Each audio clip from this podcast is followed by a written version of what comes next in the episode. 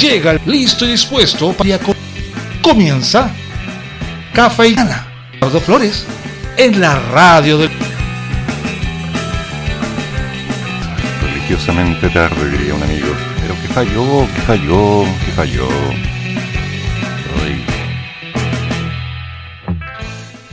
Aquí estamos, un poco tarde, demasiado a mi gusto, pero aquí estamos.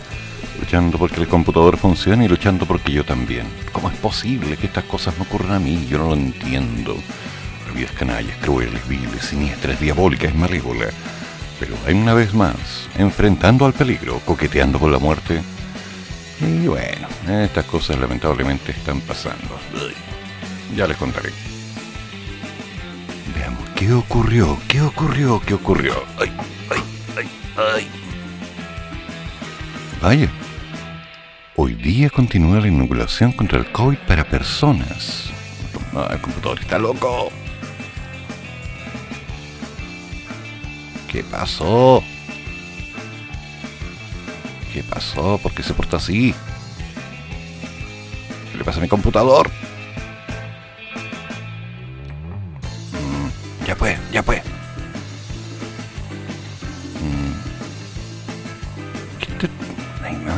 Fallando, máquina porquería. No te portes así. Bueno, hoy día continúan las vacunaciones en la campaña del COVID. Y esto sí es un problema. Que en el computador se está volviendo loco. No quiero ir. ¿Por qué haces eso ahora? ¿Ah? ¿Qué es esto? ¿Y ahora me vienes con esto? ¿Qué le pasa a mi máquina? ¿Qué le pasa a mi computadora si yo la trato tan bien?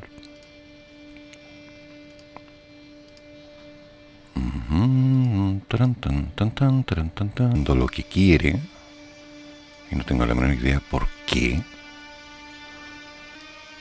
pero esto lo tengo que arreglar a ver Rosa Ollarse me sale con algo terrible. ¿Qué es esto? ¿Qué está pasando? Ah, ya.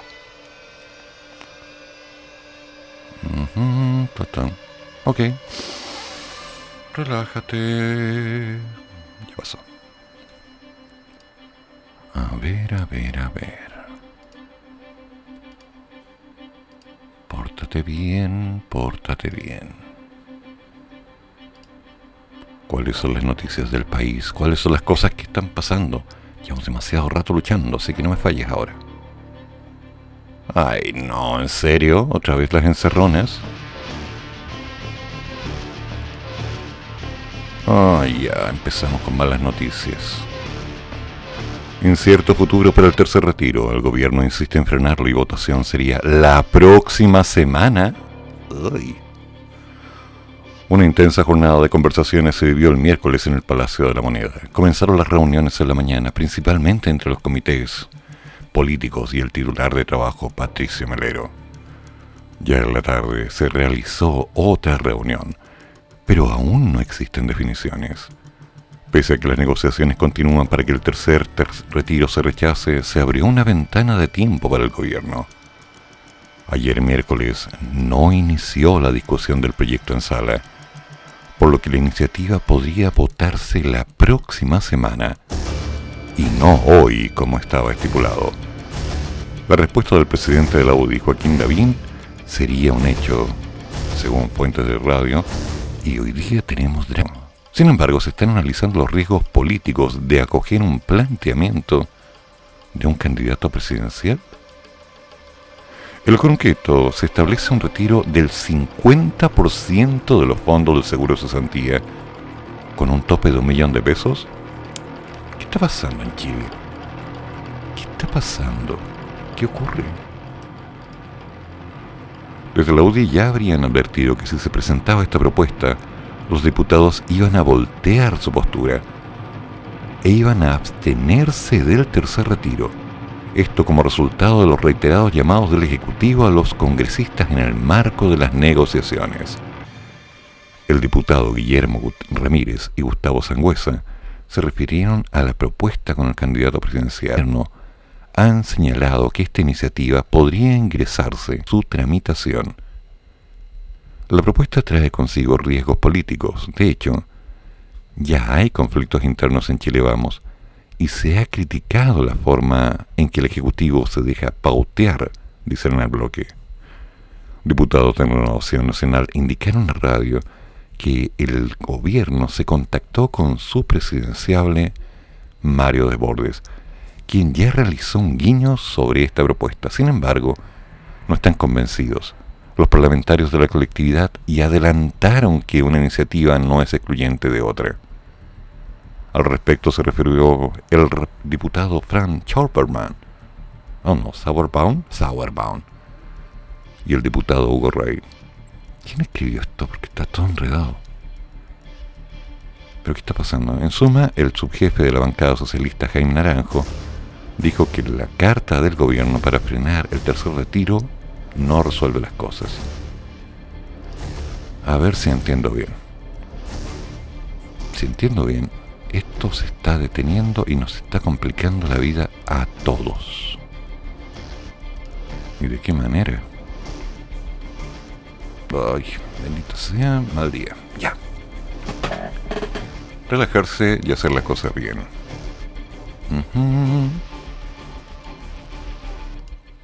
¿Qué ocurre aquí?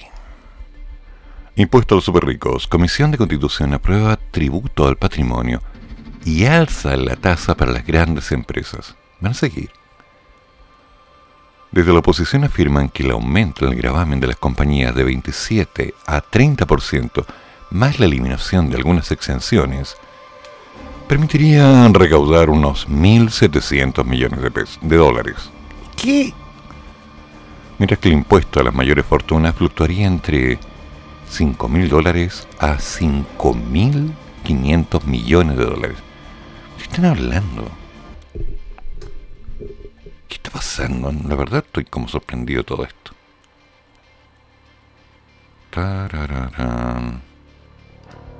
¿Cómo pueden hacer tanto?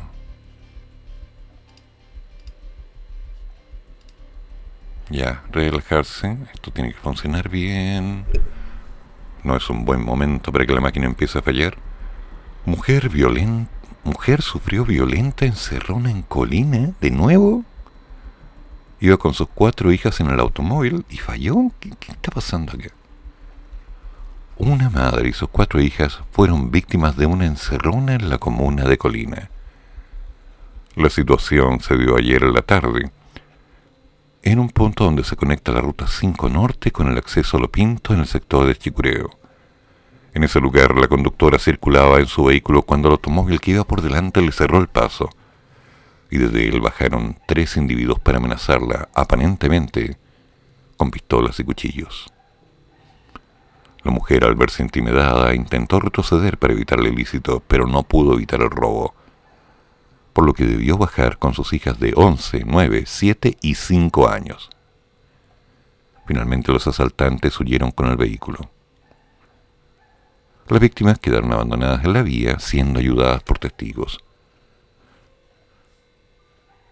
¿Qué está pasando en Chile? Nos volvimos locos. Sinceramente, nos volvimos locos. Mm. Mientras tanto, otra mala noticia familia de Barnechea sufrió violento asalto. Los padres fueron amarrados con cables telefónicos.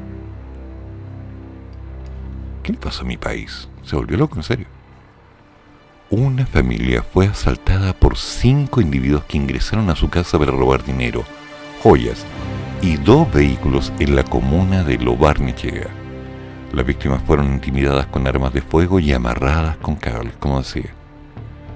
Todo se dio alrededor de las 21.30 de noche, cuando los asaltantes forzaron la reja perimetral de la vivienda ubicada en la calle Pan de Azúcar para ingresar. ¿Pan de Azúcar? Tengo amigos por allá. Al entrar a la casa se encontraron con dos niños que estaban estudiando, quienes fueron intimidados con armas de fuego para luego llevarlos a la pieza matrimonial donde estaban sus padres. En ese lugar los progenitores fueron amarrados. Así, y durante 20 a 25 minutos, los asaltantes se pasearon por la casa para sustraer joyas, dinero en efectivo y dos autos. una camioneta Ford y un Mercedes-Benz. Este último fue hallado en la Florida gracias a un sistema GPS. De la camioneta Ford, las especies robadas y de los asaltantes aún no hay ninguna noticia. Creo que esto ya se está saliendo de control. No lo entiendo, realmente no lo entiendo. Lo único que tengo claro es que esto está perdiendo seguridad. A ver, vamos con calma. Relájate, esto no puede ser tan terrible.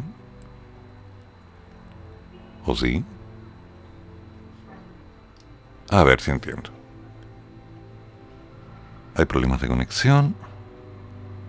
El computador se vuelve loco. Las noticias son malas. Ya. Si las noticias llegan de golpe y las cosas pasan de golpe, las tenemos que enfrentar igual. No nos vamos a estar ahogando.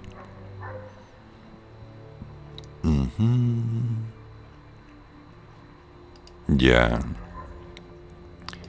Encapuchados incendiaron un bus de Transantiago en Pedro Aguirre Cerda. El gobierno anunció una querella.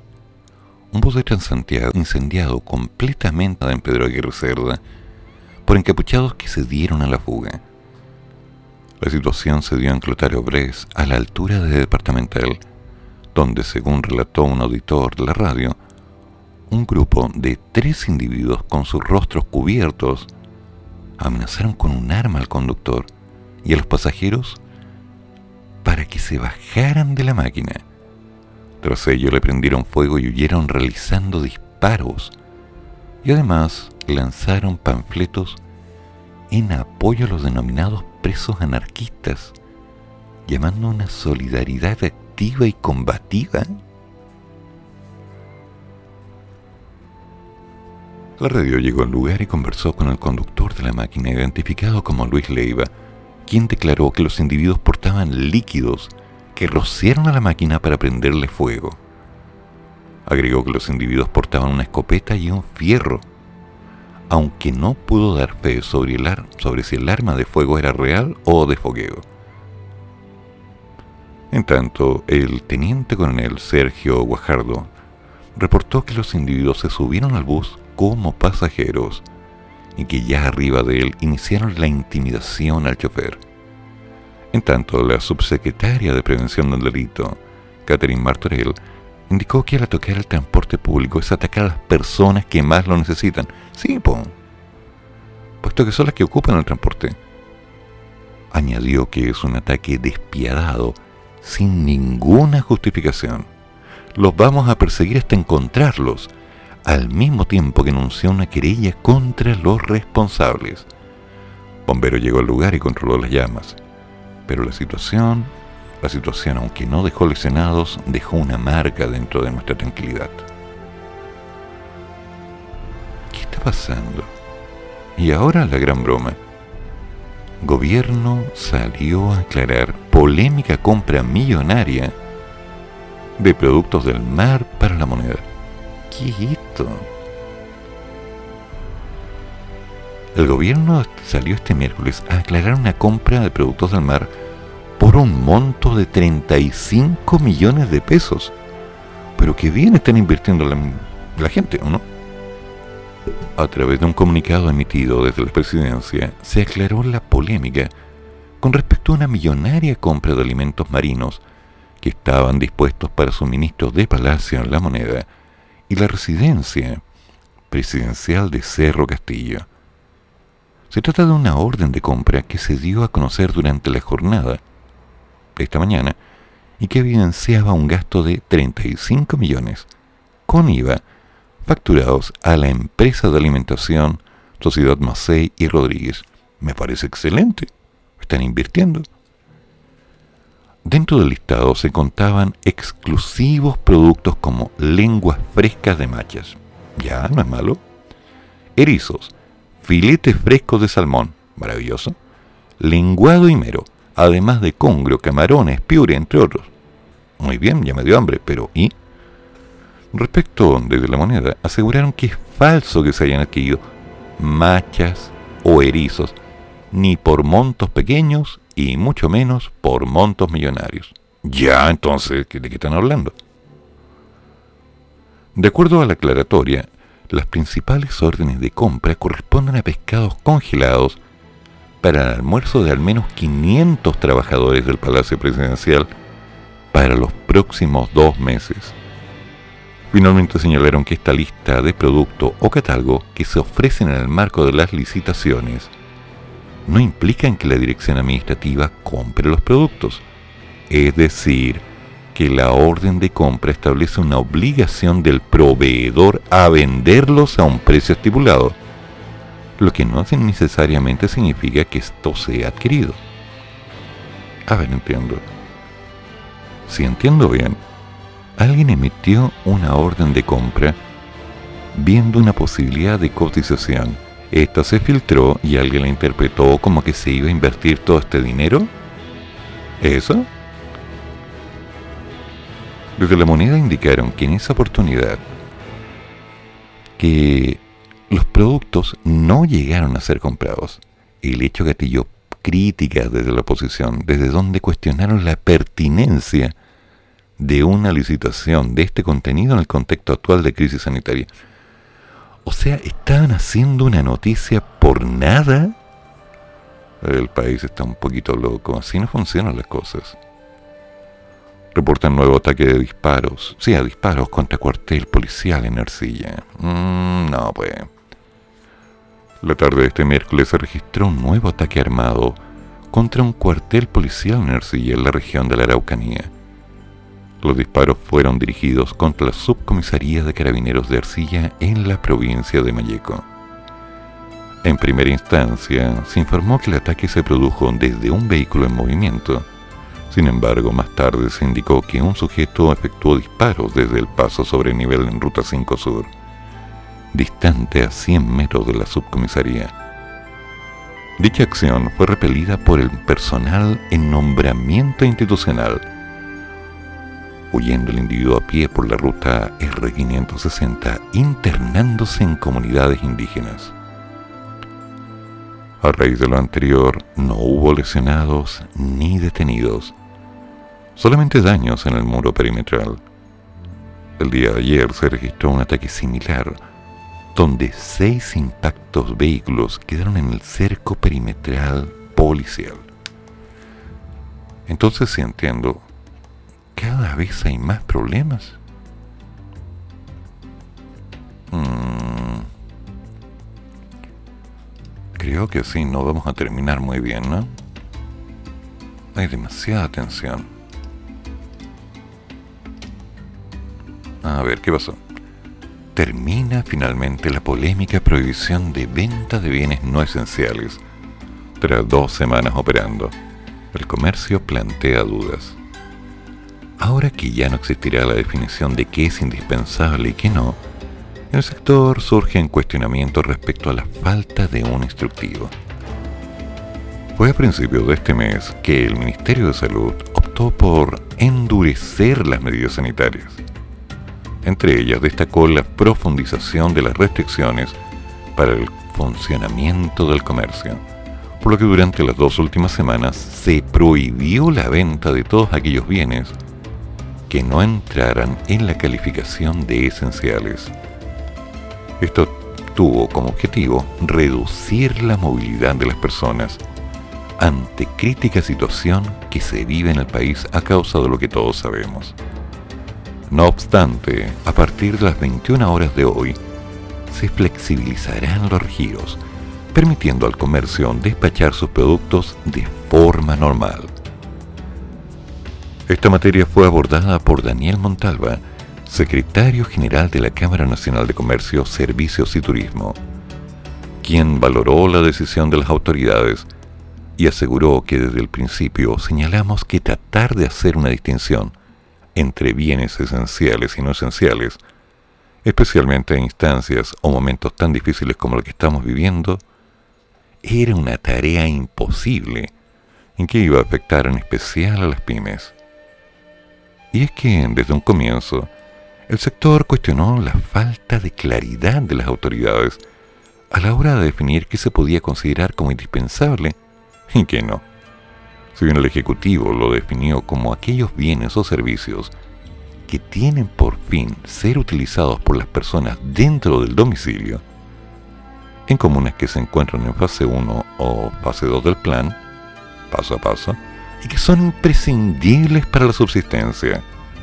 Alimentos, medicamentos, artículos de aseo, higiene, el teletrabajo, la educación a distancia y la conservación y seguridad del inmueble. Pero esto no fue suficiente. De hecho, desde la Cámara Nacional de Comercio, aseguraron que este tipo de categorización podría considerarse como institucional, o más bien inconstitucional, y que ello podría incluso fomentar la venta informal.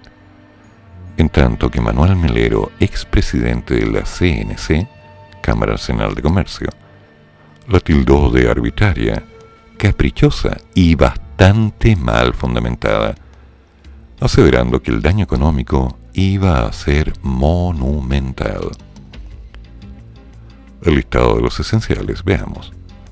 Tras las críticas manifestadas por diversos actores del rubro y en medio de la incertidumbre que operó el lunes 5 de abril, el día que comenzó a regir esta medida, esa misma semana el Ejecutivo publicó un nuevo instructivo que consistió en un listado de 19 categorías con el objetivo de esclarecer cuáles eran los elementos indispensables para la subsistencia de las personas. Sí, en realidad yo me quedé muy incómodo con eso. En el detalle se incluyó todo tipo de alimento y de líquidos, productos farmacéuticos y dispositivos médicos, productos necesarios para la higiene personal y todo lo demás. Así, el jueves pasado, en el marco de un balance televisado, las autoridades del Ministerio de Salud declararon que la prohibición a la venta de bienes finalizaría hoy. Cabe destacar que según explicó la subsecretaria de Prevención del Delito, Catherine Martorell, en aras de reducir la circulación en el país, se determinó una serie de limitaciones como el cierre de fronteras o la acotación de los permisos durante las primeras fases del plan paso a paso. Así, de alguna manera, buscaban hacer frente a la crítica etapa que atraviesa la red de salud a nivel nacional. En ese sentido, la moderación de los giros iba a durar 15 días. ¿Por qué 15 días? Porque necesitábamos apretar firmemente. Mm.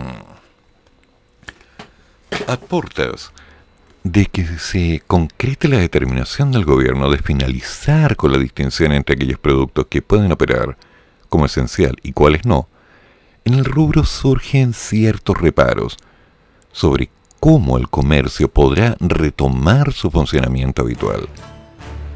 Desde la Cámara Nacional de Comercio, Montalva sostuvo que, como aún no conocen cuál será el mecanismo que comenzará a regir a partir de mañana, por un tema de certeza sería bueno ya empezar a conocer cómo va a funcionar el comercio.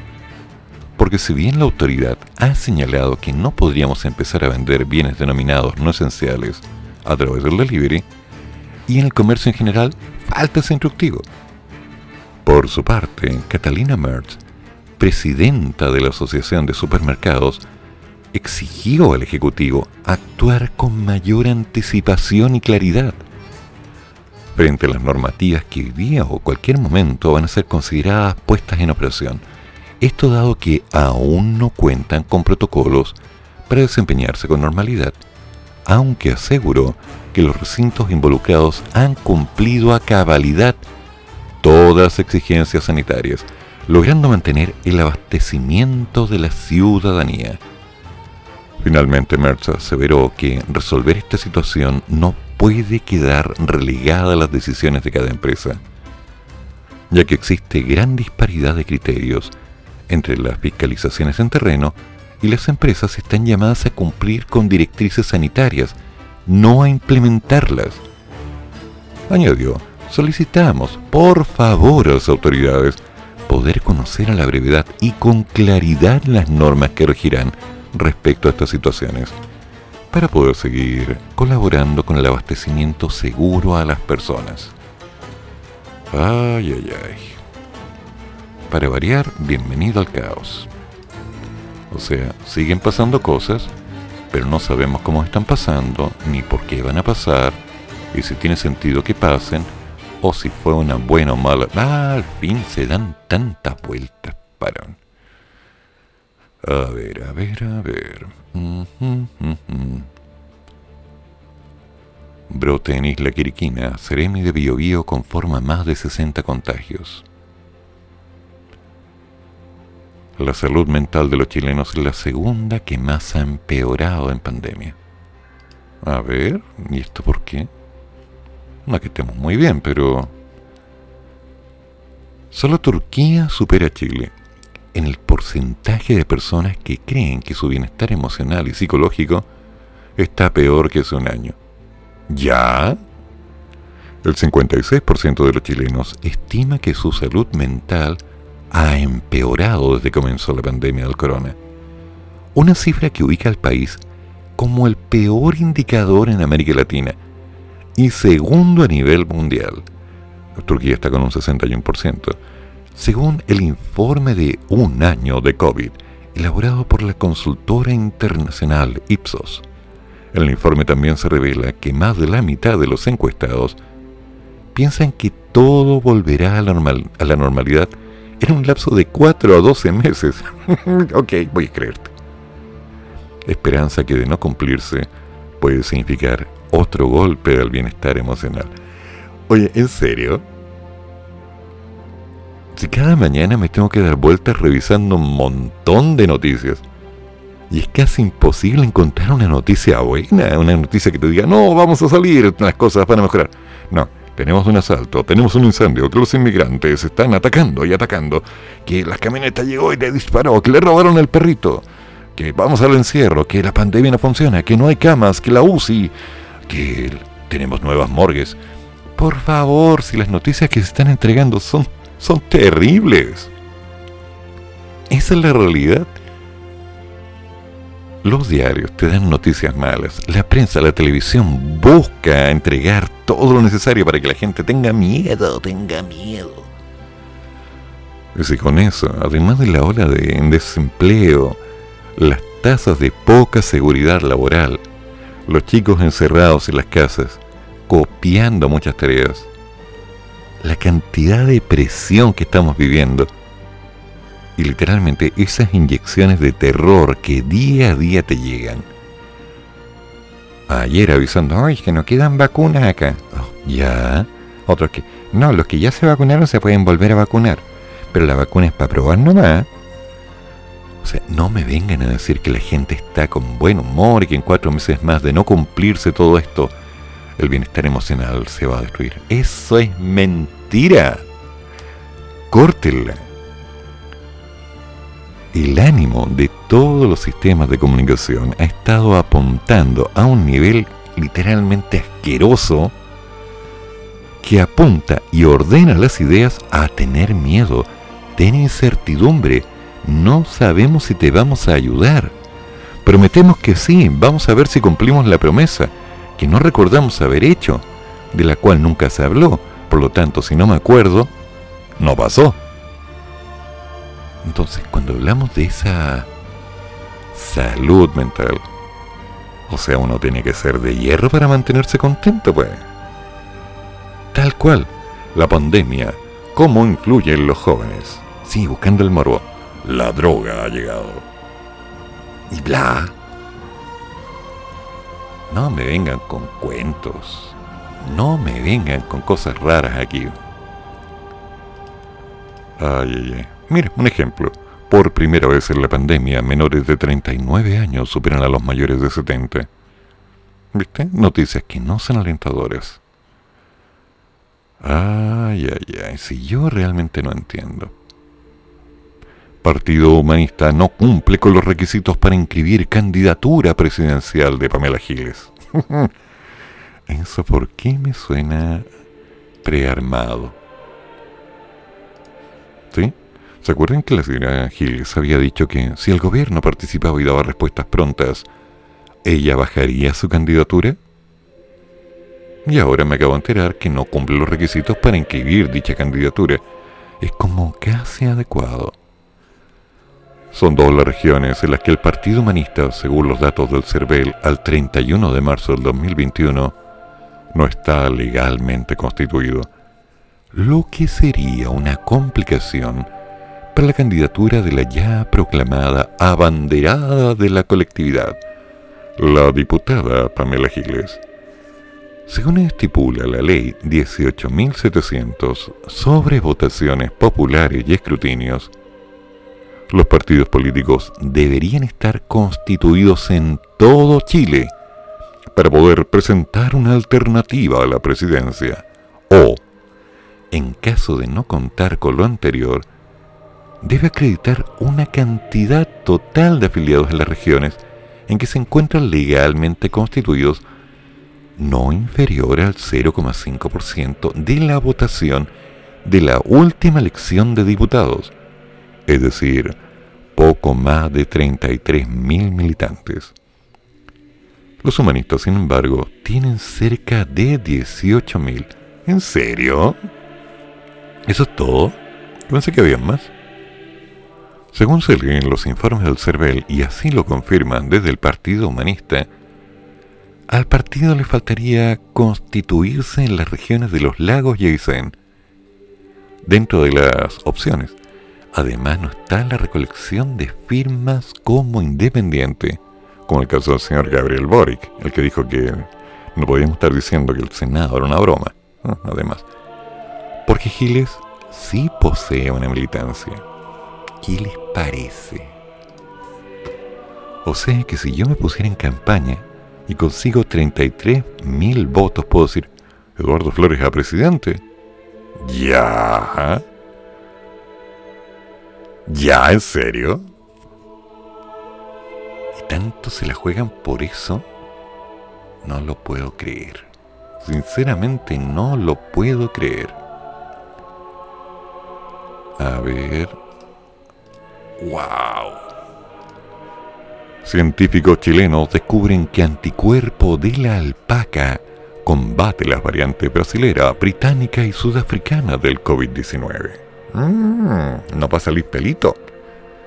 Se trata del mismo equipo de investigadores de la Universidad Austral que el año pasado logró identificar y producir neutralizantes contra el SARS-CoV-2 a través de este camélido llaman al gobierno a apoyar la iniciativa y desarrollar tratamientos para la población.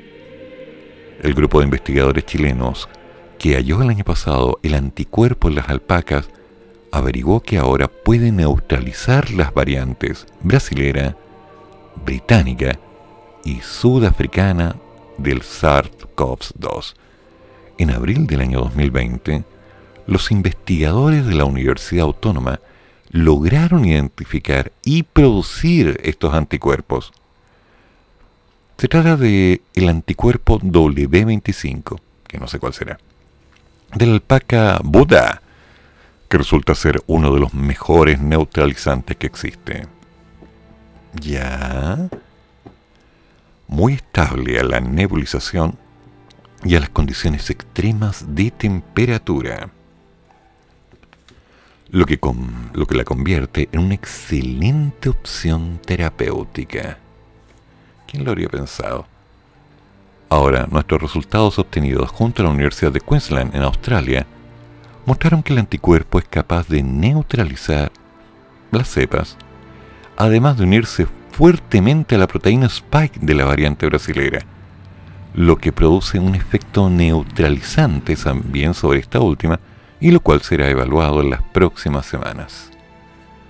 Sin embargo, el equipo que lidera Alejandro Rojas, jefe del Laboratorio de Biotecnología Médica de la Universidad Autónoma, lamenta que a pesar de la importancia de los descubrimientos, la investigación no está recibiendo el apoyo económico que se necesita para llevar esta práctica a buenos nortes. La investigación ha recibido 200 millones de pesos, Sí, no es malo. Pero aún se necesitan entre 2 y 3 millones de dólares más para desarrollar las miles de dosis y comenzar con los estudios clínicos. El equipo de Rojas ha solicitado al presidente que apoye esta iniciativa y buscará también ayuda en el sector público-privado para conseguir esa cantidad de dinero. Si nos hubieran apoyado hace un año, ya podríamos estar en fases clínicas, colaborando en la respuesta sanitaria. Los anticuerpos desarrollados en camelidos se posicionan mundialmente como una alternativa terapéutica factible. Científicos de la Universidad de Gand en Bélgica han desarrollado un anticuerpo neutralizante muy similar al chileno. Sin embargo, a diferencia de nosotros, han logrado una inversión sobre los 50 millones de dólares para su desarrollo entre aportes públicos y privados. El objetivo es llevar este anticuerpo sintético a los pacientes en forma segura y eficaz, lo que se evaluará en los siguientes meses con el apoyo del equipo del doctor Daniel Watterson en la Universidad de Queensland y de la doctora Kelly Ann Jurado en la Universidad de Pensilvania. Mitch, ¿qué te parece? Así de simple. Están apareciendo investigaciones camélidas. Eso me recuerda a alguien. Mm, sí. Eso me recuerda a otros tiempos. Había un marino que hablaba de eso. A ver, a ver, a ver. ¿Qué otra noticia interesante? Ah, bueno, esto ya se veía venir. En Argentina.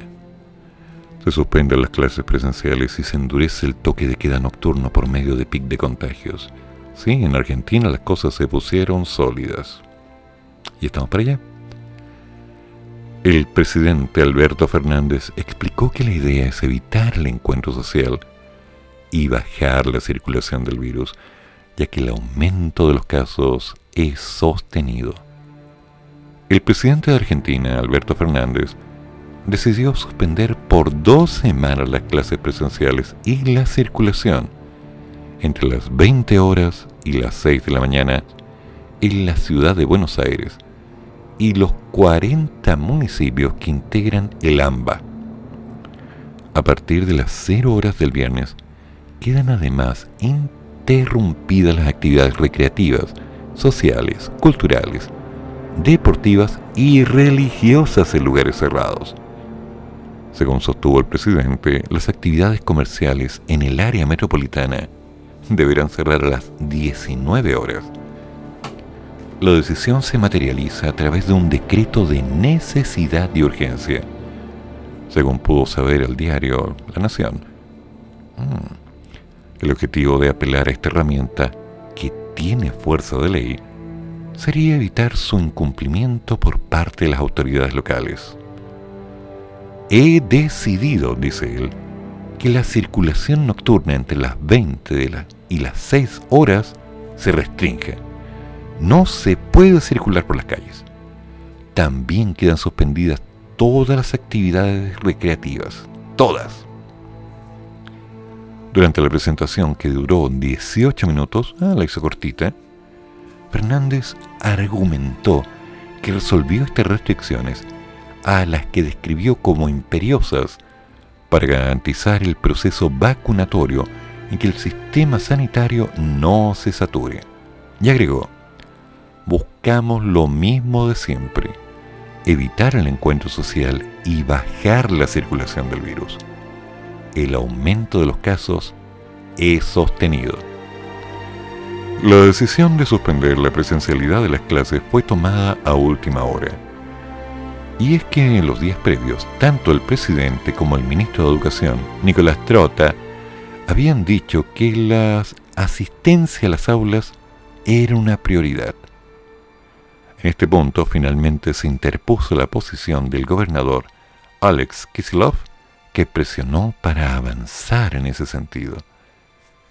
El presidente que resolvió estas disposiciones tras reunirse con el jefe de gabinete, Santiago Cafiero, y la ministra de Salud, Carla Bisotti, también informó que desplegará las fuerzas de seguridad federales para el cumplimiento de estas medidas. Uh, se van a la dura. En la Argentina, el avance de la pandemia nos está exigiendo un poco más. El virus nos está atacando y lejos está de ceder. Hoy preferí hablarles nuevamente y tomar medidas porque creo que lo que hemos intentado la semana pasada ha sido poco a la luz de muchas cosas que hemos visto ocurrir a lo largo de este fin de semana en el área metropolitana de Buenos Aires, remarcó el mandatario. Una vez terminados los anuncios en la ciudad de Buenos Aires, empezaron a sonar cacerolas, pero hasta que te la encargo. En horas de la noche, manifestantes se acercaron a la quita de Olivos a expresar su descontento. ¿Qué tal? O sea que no solamente en Chile la gente no está muy de acuerdo. Las cosas siguen siendo vueltas y vueltas incómodas en la que te dicen una cosa y las cosas no te gustan ni por cómo te las dicen ni por lo que involucran. Ay, ay, ay. Ay, me acaban de enviar una noticia dramática que no sé hasta dónde se puede manejar o entender. Tasas para créditos hipotecarios caen y se acercan a niveles post-estallido social. ¿Seguirá la tendencia? La mayor liquidez en la economía y el menor riesgo de algunos segmentos explican la baja en los intereses. O sea que aquí la cosa se está poniendo fea. Hasta el momento, veamos, en el 2011 la tasa era de un 4,2. Ya para septiembre del 2019 estamos llegando a casi un 2%. Después, ya en septiembre del 2020, había subido hasta un 3.1, 3.2 y otra vez va en tendencia de bajada para marzo del 2021 a un orden de un 2.3 o 2.4. Las tasas están bajando. Ojo ahí. Hay que estar atento. Ya hay que seguir, hay que seguir, hay que seguir. Ay, ay, ay. La pandemia, el Partido Humanista, Argentina. En realidad es complicado tener una salud mental decente porque se nos va complicando todo. Ya no sabemos qué noticias son buenas, qué persona es buena. Incluso podemos llegar a la conclusión de que no conocemos personas políticamente correctamente buenas. Eh, bueno, ese tema lo va a ver en unos minutos más nuestro querido Te lo damos en el mañana mañana de la mañana. ¿Sí? Porque hay cosas que están pasando. Hay cosas que estamos viendo hay cosas que no podemos entender porque es una, es la otra, es al revés, así no era.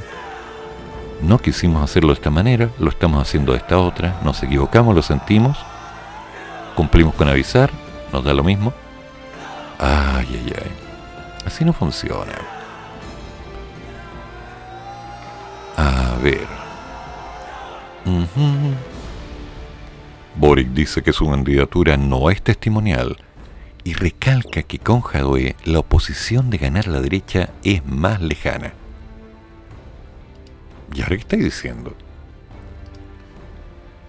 El candidato presidencial de Convergencia Social señaló que el techo del abanderado del PC se queda más corto para enfrentar al oficialismo. Mm. El señor Boric aseguró que el abanderado del PC señor Jadwe, eh, pues bien, que con el abanderado del PC, la oposición tiene menos opciones de ganar a la derecha, dado que el techo del alcalde Recoleta no alcanzaría para convocar todos los votos que se necesitan para este objetivo. En entrevista con el Canal 13, el diputado sostuvo que pese a que tiene algunas coincidencias con el jefe comunal, también tiene diferencias importantes, como su respaldo al acuerdo de del 15 de noviembre que permitió el inicio del proceso constituyente.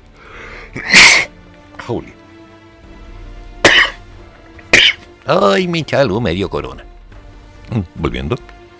Que permitió el inicio del proceso constituyente y su visión sobre el respeto a los derechos humanos en algunos países. En este contexto, el señor Boric sostuvo que hoy día la posibilidad de ganar la de la derecha es más lejana, con lo que representa el señor Daniel Jadwe en mucho, es más bien, en donde hay mucha gente que no se siente convocada por un estilo de liderazgo que, si bien yo lo respeto mucho y creo que ha sido un aporte, genera distancia en ciertos sectores de la sociedad. Mm. O sea, como que no te convence. En esta línea indicó que el techo de Daniel se queda más corto respecto a lo que se necesita convocar en Chile para poder enfrentar a una derecha que pese a todo lo que ha pasado y todo el daño que se le ha hecho al país, todavía sigue teniendo de las primeras posibilidades de continuar en la moneda en los próximos cuatro años. No sé, es una opinión personal, es objetivo. A ver, ¿cuáles son tus argumentos? Con todo, el parlamentario reconoció que nosotros estaríamos en desventaja si es que la primaria de la oposición fuera en estos días. No obstante, recalcó que su candidatura no es testimonial. Esta candidatura está yendo para ganar. Vamos a dar toda la pelea para convocar a los sectores más amplios de la izquierda. ¿Cuál pelea? No entiendo. Siempre hablan de la pelea. Incluso yo evito usarlo porque me tiene cansado. La pelea es levantarte y tener todo en contra y seguir. Y así se vive. Ya se puede entender. Pero los partidos políticos dando la pelea cuando todos están apoyando o buscando apoyar, ahí se me complica. Necesitamos juntar 24.000 firmas. Es un desafío titánico, difícil, pero estamos convencidos de que podemos lograrlo, pese a las dificultades que hay. Antes que nos autoricen la clave única, solo podíamos juntar firmas en la región de Magallanes, que no estaba en fase 1. Entonces con la clave nos va a facilitar más el trámite. Hay cosas que no entiendo. Es decir, que si yo me pongo a hacer campaña y me pongo a juntar firmas, si me descuido me podrían elegir hasta presidente o candidato. Ah, no sé yo. ¿Quién quiere ser presidente? ña, ña, ña, ña, ña, ña. Concha la madre. Disculpen, pero acabo de leer una noticia que me acaba de doler. Cantante y periodista y animadora, Tati Pena, falleció a los 61 años. ¿Se acuerdan de la Tati Pena? La Tati. Constanza Bernardita Pena Briggerman, más conocida como Tati Pena, falleció este miércoles a los 61 años. La cantante, periodista y animadora falleció en su hogar en tranquilidad y rodeada de su círculo familiar más íntimo, informó a la familia a través de un comunicado publicado en las redes sociales. Asimismo, sus más cercanos pidieron recordarla por su defensa a los valores, por el respeto a los derechos humanos los derechos de las mujeres y la libertad de expresión. La Tati padecía una esclerosis múltiple que le fue diagnosticada a mediados del 2014 y que la llevó a alejarse de la televisión. Asimismo, a inicio del 2021, se le había detectado un cáncer. Tengo esclerosis múltiple, había dicho. Una enfermedad de mierda, sus palabras. Para mí, vivirla ha sido un ejercicio de humildad feroz. Yo siempre fui una mujer independiente, pero ahora he tenido que aprender a pedir ayuda, a dejar que me acompañen a todos lados, a aceptar que las cosas se me caigan de las manos. Lo que es terrible. Sí, sí me acuerdo, Tati. Sí me acuerdo. Por la madre.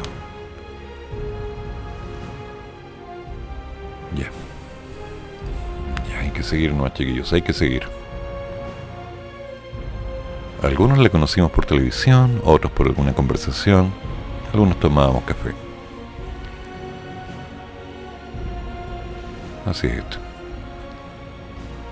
A ver, a ver, a ver. ¿Qué está pasando aquí? A ver. Gendarmería abrió un sumario en Santiago 1 tras informe que expone complejas condiciones de vida de internos. ¿Qué pasó? El reporte se acusa que los pasillos se encuentran bloqueados por basura y restos de comida, y que las celdas no cuentan con instalaciones que aseguren el cuidado y buena higiene de los reos. Mm, eso se sabía.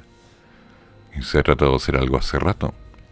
Gendarmería anunció la apertura de un sumario administrativo por el Centro de Detención Preventiva de Santiago 1, luego de que un informe del Juzgado de Garantía Capitalino revelara las condiciones en que viven los internos. Se ha ordenado un sumario y se han tomado una serie de acciones inmediatas para mejorar las condiciones de vida de los imputados afectados. Asimismo, explicó la Dirección Nacional, ordenó realizar un levantamiento a nivel nacional de las condiciones actuales de todos los recintos penales del país para detectar si hubiera más situaciones similares, para resguardar la salud e integridad física de las seis personas privadas de libertad que habitan la celda. Estas fueron trasladadas a otras dependencias que tienen condiciones de habitabilidad, higiene y seguridad suficiente. ¿Sí? Tal como dije, seis personas por celda. También se están tomando acciones con los funcionarios del recinto para reforzar a cabalidad el estricto apego al cumplimiento de los protocolos de salud, que incluyen el permanente uso de elementos de protección personal mientras desarrollan sus funciones. Por último, indicó que ya se tomó contacto con la concesionaria a través de los canales institucionales para que de una buena vez se tomen las medidas pertinentes con la mayor urgencia posible y para restablecer las condiciones de funcionamiento de la celda aludida. O sea, ¿qué seguridad hay dentro de esto? ¿Qué está pasando?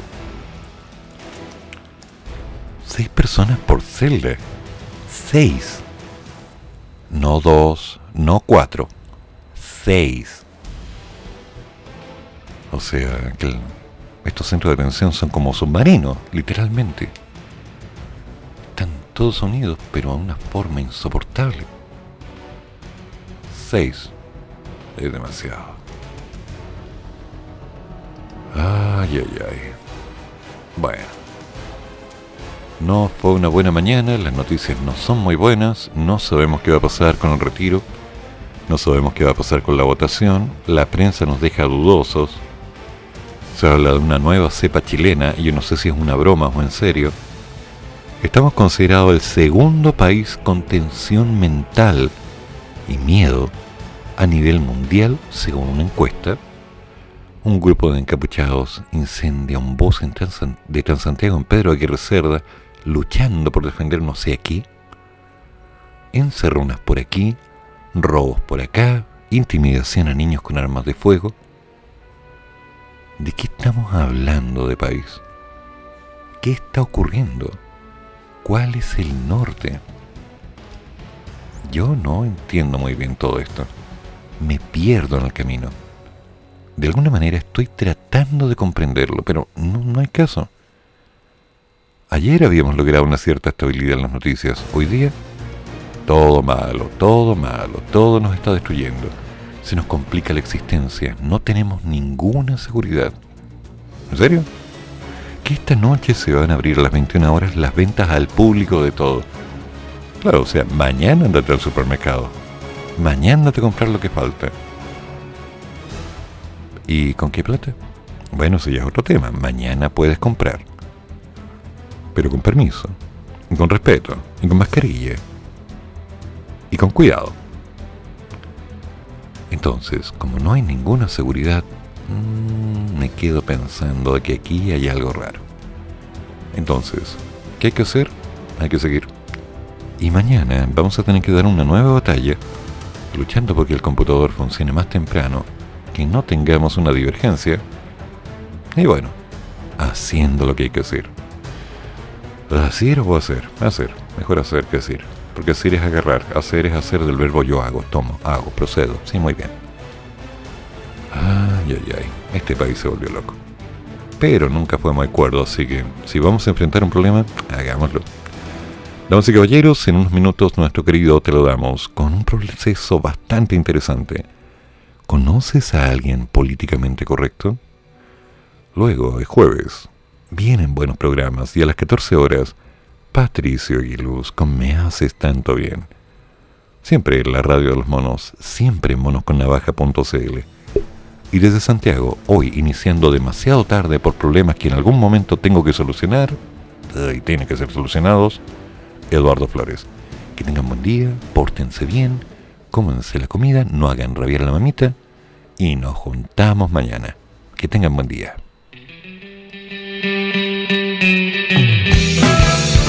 Llega el profesor, listo y dispuesto para que conversemos, opinemos, comentemos noticias y todo mientras nos tomamos un café.